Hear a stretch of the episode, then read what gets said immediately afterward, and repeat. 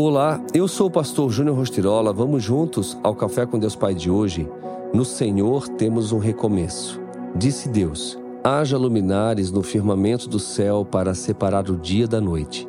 Sirvam eles de sinais para marcar estações, dias e anos, e sirvam de luminares no firmamento do céu para iluminar a terra. E assim foi. Gênesis 1, 14 e 15.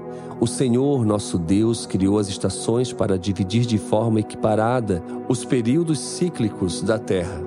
Ele fez os dias e os anos que dividem e marcam a nossa vida e estabelecem níveis e dimensões de caminhada aqui na terra. A cada final de ano, somos levados por nossos pensamentos a estabelecer desafios novos, renovação de votos, tomada de decisões.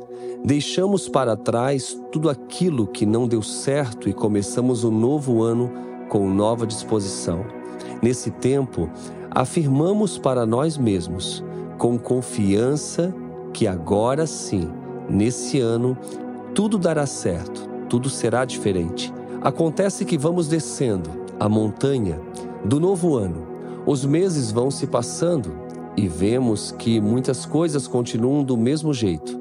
Alguns alvos e objetivos não são alcançados e as expectativas de mudança dão lugar à luta diária pela sobrevivência, como se estivéssemos andando em círculos.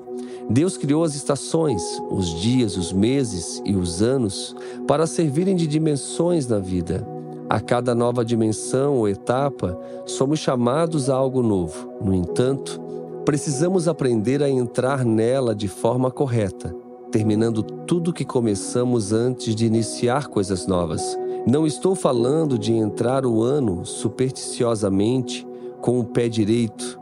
Estou falando de entrar o ano novo no caminho direito, fazendo a coisa certa. O que vai determinar que será um ano vitorioso não são as esperanças das festas do fim de ano, mas uma decisão pessoal de andar em intimidade com Deus Pai.